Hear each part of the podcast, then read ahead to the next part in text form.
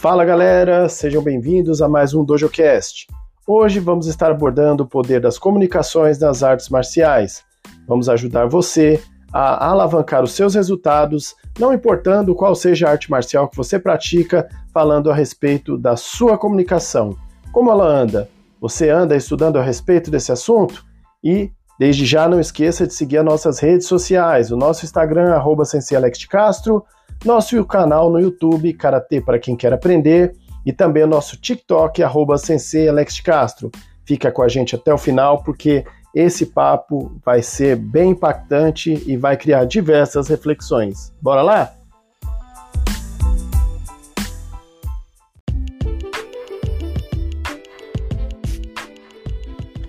Galera, a comunicação está em absolutamente tudo que nós fazemos.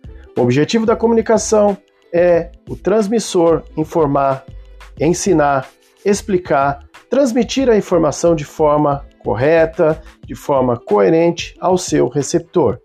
E as artes marciais, isso é bastante explícito, principalmente quando a gente fala no aspecto competitivo, por exemplo. Vamos pegar o exemplo do kata. O kata são formas de luta imaginária contra vários adversários. Então, no, kata, no karatê nós temos o kata, no kung fu nós temos o kati. Então, qual é o intuito daquela pessoa que está executando essa sequência de movimentos? Comunicar que está lutando de maneira imaginária com diversos adversários. Para isso, ela precisa trabalhar a sua expressão facial, a sua expressão corporal e daí aquele que transmitir melhor, falando do aspecto competitivo, vai levar vantagem, vai conquistar um resultado em cima do seu adversário. Então a comunicação, gente, dentro das artes marciais, é, ela precisa ser trabalhada através de oratória, através de práticas de expressão corporal. Por quê? A gente tem várias circunstâncias. Eu peguei somente um exemplo, mas eu vou citar outros para vocês para que vocês reflitam para que vocês entendam aonde vocês estão pontuando bem, aonde vocês têm aspectos a melhorar e vamos dar algumas dicas para que você possa estar tá aí melhorando esse fundamento tão usado no dia a dia, mas que muita gente acaba deixando de trabalhar de forma correta dentro das artes marciais, porque não estuda a respeito, nunca teve a percepção de falar, nossa, eu nunca parei para pensar por esse lado. Então eu já citei um exemplo, mas vamos citar outros. Quando o pai chega no seu dojo, você professor, você sabe se comunicar com ele? Você sabe comunicar o que você está transmitindo ao praticante, ao aluno, né? É, você consegue conversar com ele de maneira assertiva, sem ser grosseiro, sem falar também de forma muito técnica. Para isso, é importantíssimo você estudar tudo o que está relacionado a comportamento. Por quê? Quando você pega, por exemplo, um pai que vem até o seu dojo com o intuito de disciplinar o seu filho através das artes marciais, você, por exemplo, não pode falar da competição de imediato, porque não é o propósito do aluno.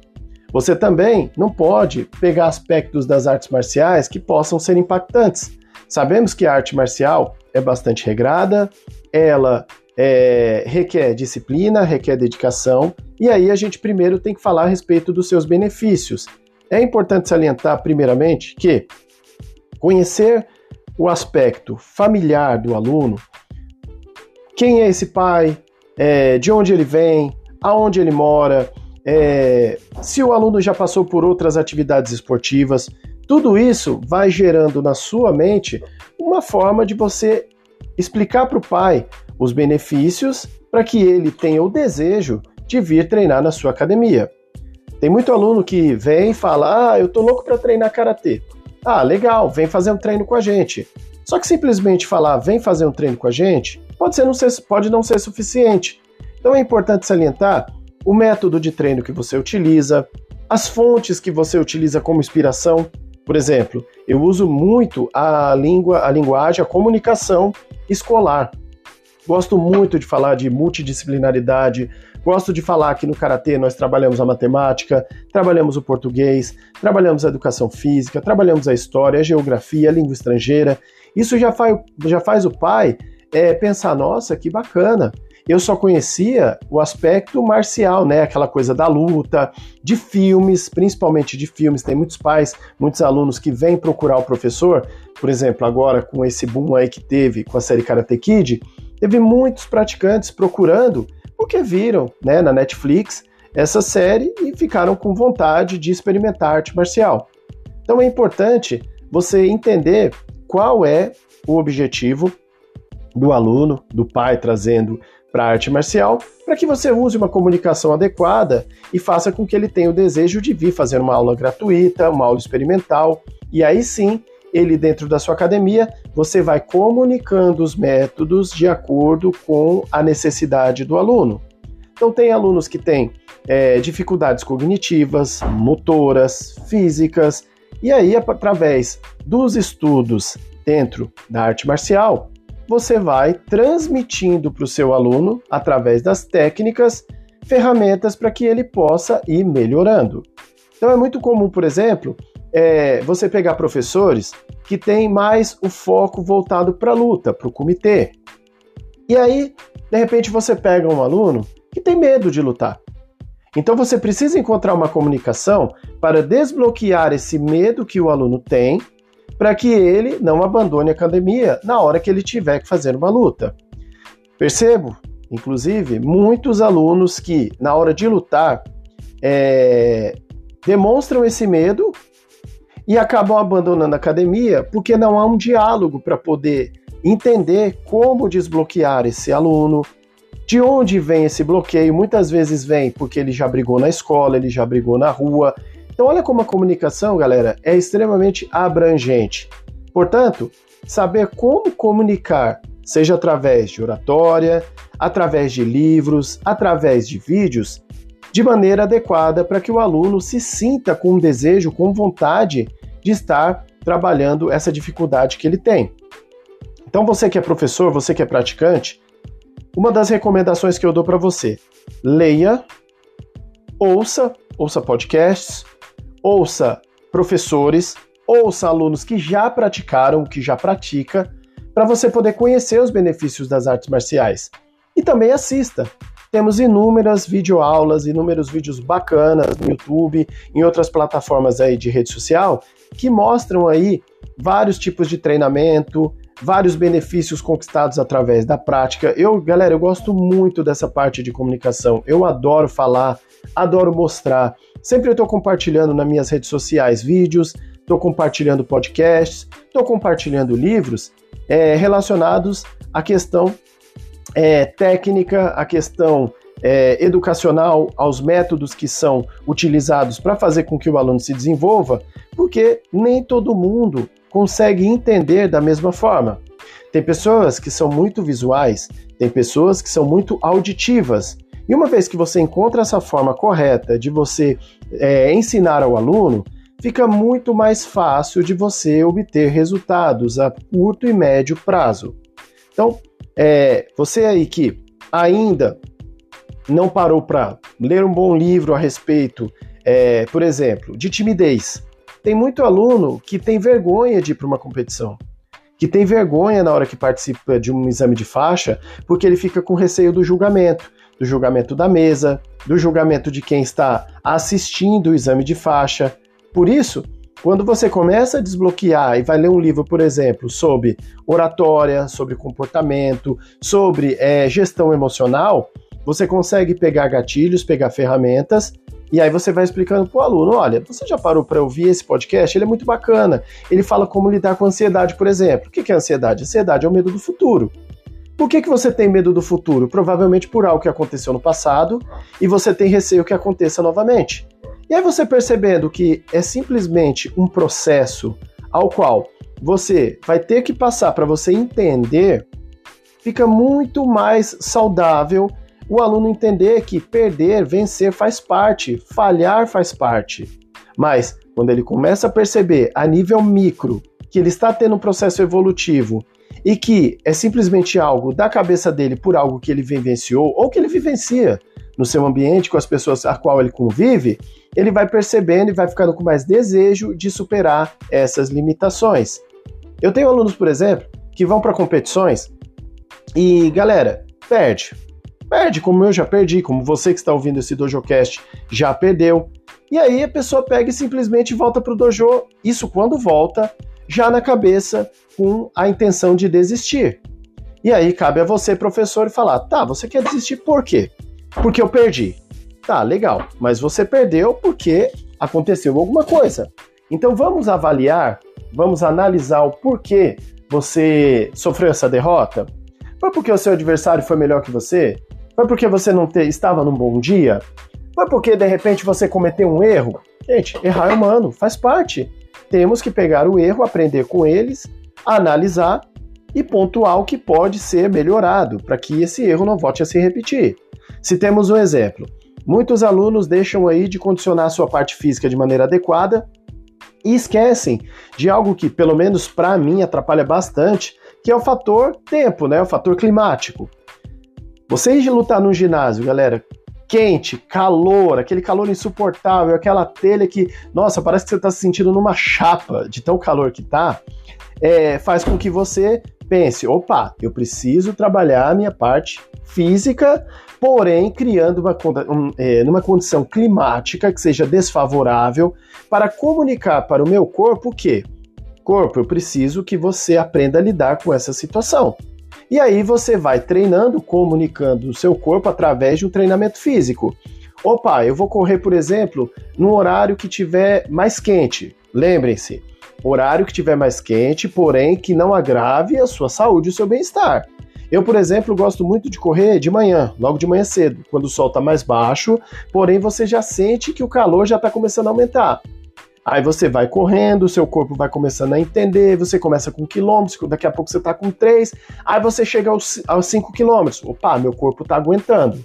Então você conseguiu comunicar para ele que ele melhorou o seu condicionamento e na hora que você tiver que lutar numa condição adversa, com calor, com todos os, pro, os protetores, quando você tiver que fazer aquele catar com aquele kimono pesado de lona, seu corpo vai falar, ó, pode fazer tranquilo, parceiro, que aqui a gente aguenta porque você nos comunicou através de atividades físicas, de exercícios específicos, que você precisava que o corpo estivesse condicionado a isso.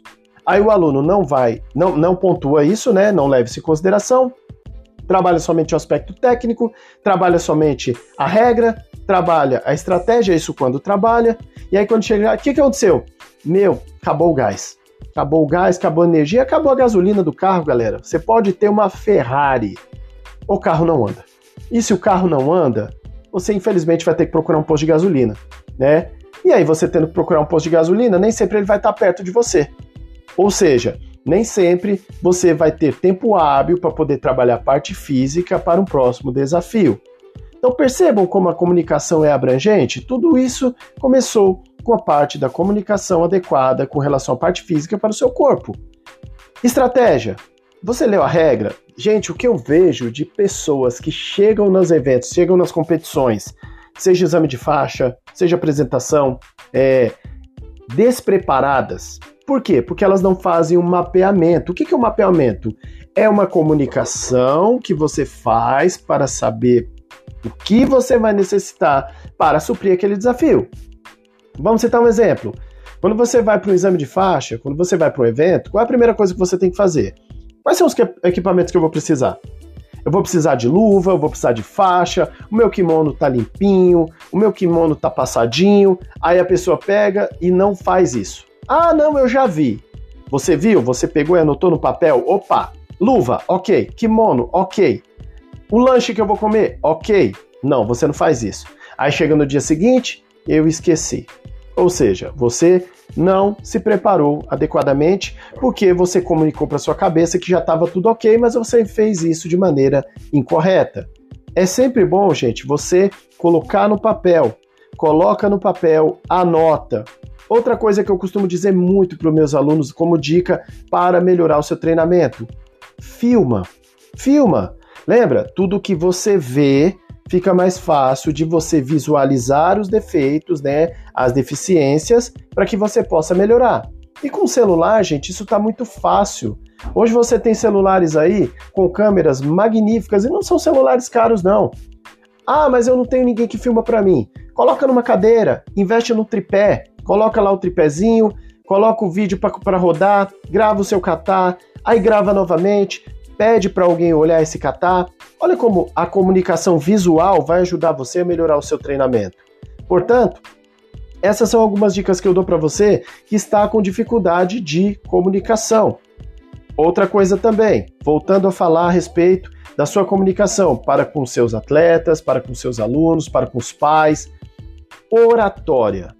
Faça um curso de oratória. Galera, tem gente que não sabe falar. Tem gente que não sabe se portar. Na hora que senta para falar com o pai, na hora que está em pé conversando com o pai, deixa a coluna torta, olha para baixo, não consegue olhar fixamente para o olhar da, da, do receptor. Então, trabalho oratória, tem cursos maravilhosos na internet, gratuitos, que você pode aí usar para poder melhorar a sua forma de falar. Eu mesmo estou com um problema, tá? Provavelmente vocês devem até perceber aqui nesse DojoCast, de falar alto. Por quê? Porque como eu lido com muitos alunos ao mesmo tempo, em ambientes que são muito abertos, a gente acaba pegando por força do hábito falar alto. Inclusive, eu estou até me pontuando, tentando me policiar com relação a isso. Ah, professor, e qual a dica você dá para isso? Galera, o ideal é você ter um microfone. Um microfone e uma caixa de som.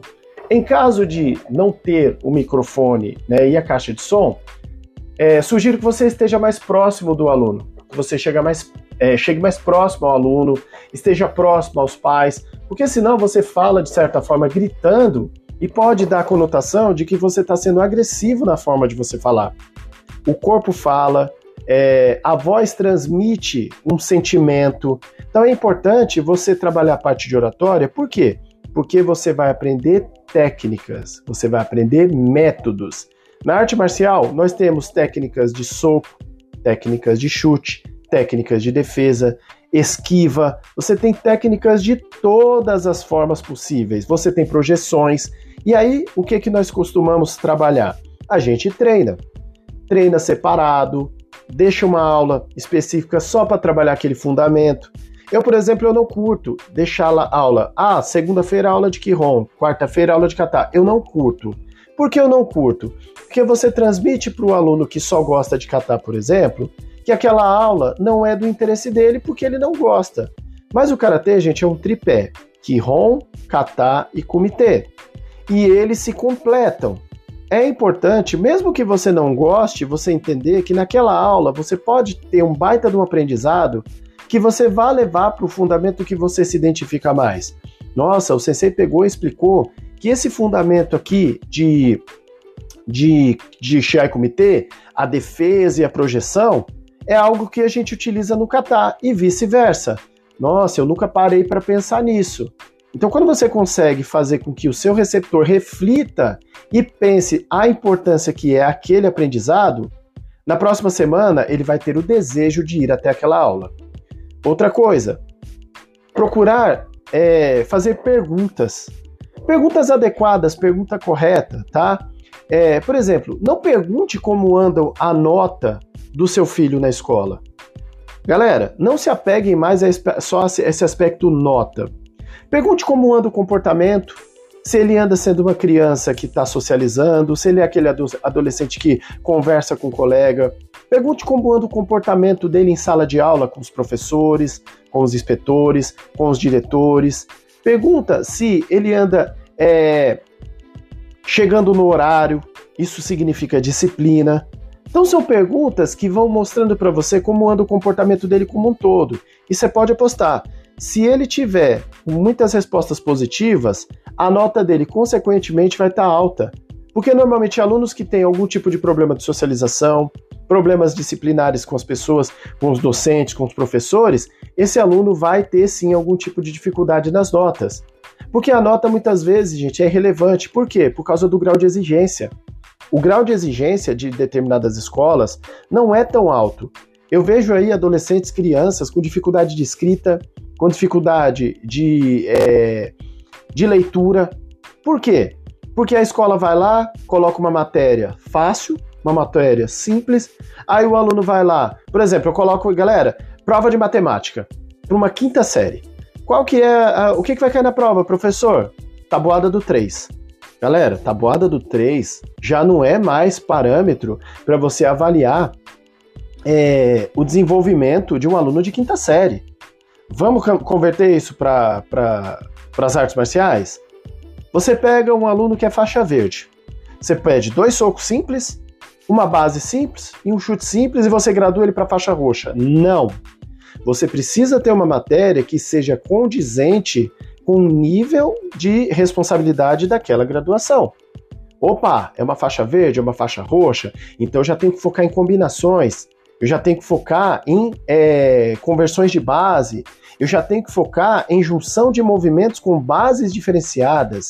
Isso vai fazendo com que o aluno entenda que a cada graduação o nível de dificuldade vai mudando. E isso você comunica como? Criando dificuldades, criando obstáculos. A cada obstáculo que você cria, claro, é importante salientar que o obstáculo ele tem que ser um obstáculo é, é plausível, não pode ser um obstáculo exagerado. Eu costumo brincar com meus alunos, gente. No exame de faixa, você não precisa dar três piruetas no alto, você não vai quebrar um bloco de 15. Você vai executar movimentos que você vai ter tempo hábil para poder praticar, para poder treinar. E aí, com base nesse treinamento, você vai percebendo seu nível de evolução. Vamos pegar uma coisa simples em termos de dificuldade técnica? Altura. Eu pego alunos que têm dificuldade de altura, que você condiciona ele a chutar sempre na mesma altura, por exemplo, na altura da cintura, e aí ele fala, professor, eu tenho dificuldade de fazer um chute na altura do rosto. Legal, então o que, que a gente vai fazer? Vamos fazer um trabalho de alongamento, comunicando para suas pernas que isso é necessário para poder fazer um bom chute. Você vai fazer um trabalho físico para que a perna tenha resistência para poder chutar, ter força, potência. Você vai, é, aos poucos, a nível micro, indo para o macro. Olha, hoje você chuta na altura da barriga, daqui a pouco do peito, daqui a pouco na altura do ombro, e aí você gradativamente vai melhorando. Como? Você pode usar uma manopla, você pode usar um escudo. Você tem tantas formas, galera, de você é, melhorar o treinamento. E como você faz isso? comunicação. Eu preciso estudar. Então, o que, que eu vou estudar? Eu vou estudar um vídeo, eu vou ler um livro de algum educador físico, de algum professor que já tem experiência e bagagem com treinamento funcional, com treinamento lúdico, enfim. Você vai ouvir algum podcast de algum orientador que possa, através do, do áudio, né, através do, do, do, dos ouvidos, estar transmitindo algum conteúdo? Galera, o aprendizado hoje está extremamente abrangente, extremamente acessível e você só não obtém melhores resultados se você não quiser. E por fim, para a gente fechar esse DojoCast que foi muito bacana até agora, galera, lembrem-se, incentivar sempre o aluno a se desafiar. Mas não jogando na cara dele, como muitos é, que a gente faz quando é criança, né? Nossa, você é ruim no futebol, você é um pereba no basquete. Não você vai falar assim: Meu, legal, você tá muito bom, caramba, ó. Mas e aí? Bora passar para um próximo nível? E aí? Ah, como assim, professor? Olha, você tá fazendo o que sai da IT maravilhoso, você tá fazendo esse catar bacana. Eu vou te ensinar um catar melhor. Não, professor, esse é difícil. Ué, mas o outro que você fez anteriormente também não era difícil? Foi. E o que, que você fez para melhorar? Olha a pergunta. O que você fez para melhorar? Ah, professor, eu treinei com a sua orientação. E aí, qual foi o resultado? Eu melhorei o processo é o mesmo. Galera, eu já peguei alunos adultos, tá? Adultos, de falar para ele mesmo: olha a comunicação, tá? Eu sou burro, isso é difícil, isso não é para mim. E provavelmente essa pessoa tem essa crença na cabeça porque alguém veio falando para ele também. Peraí, mas baseado no que você disse, diz isso, você já tentou? Não.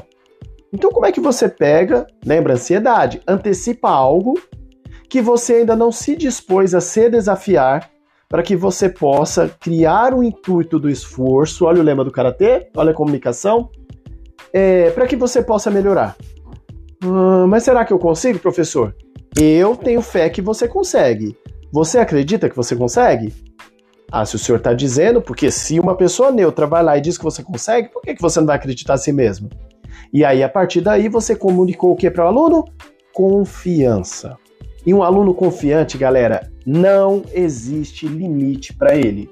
O aluno que tem confiança, ele pode perder, certo? Ele pode ter dificuldade, mas ele vai estar tá ali, mandando sempre gatilhos mentais para sua cabeça, dizendo: não, meu professor falou que consegue, eu já superei desafios anteriores porque eu segui as suas respectivas orientações e eu acreditei e eu consegui, por que, que agora eu não, vou, eu não vou conseguir?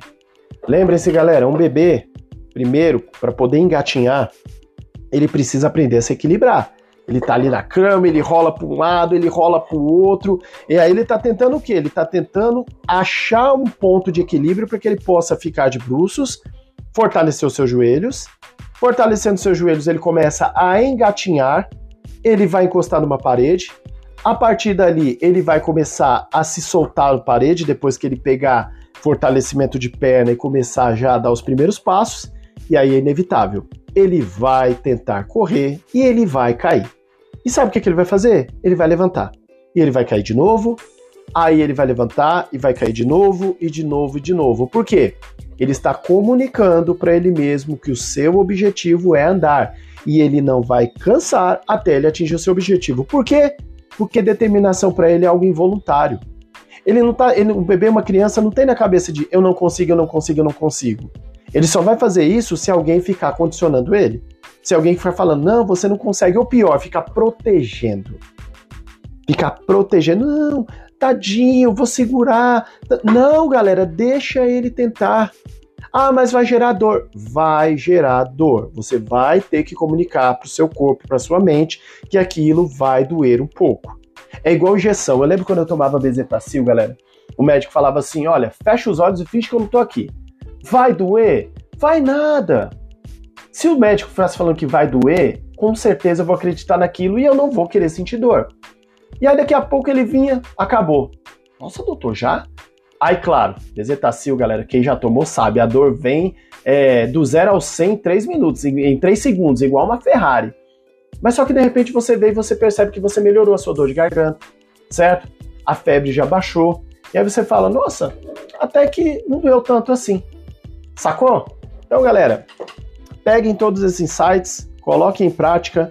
Não esqueçam de seguir nossas redes sociais. Já deixei elas no começo do podcast. Me ajuda a fortalecer nosso trabalho, porque o nosso intuito é ajudar você, através das artes marciais, a se desenvolver melhor como ser humano, atingir melhores resultados e principalmente ajudar também a melhorar outras pessoas. Porque a partir do momento que você muda o seu comportamento, você começa a se tornar uma referência para outras pessoas. Foi assim comigo, foi assim com professores que eu conheço, foi assim com alunos que eu conheço e com certeza vai ser assim com você. E na hora que você perceber que você também está gerando impacto na vida das pessoas, isso vai ser motivo de orgulho e você vai se sentir mais vencedor ainda, tá certo? Boa semana, galera, a todos, bons treinamentos e até a próxima semana. Valeu!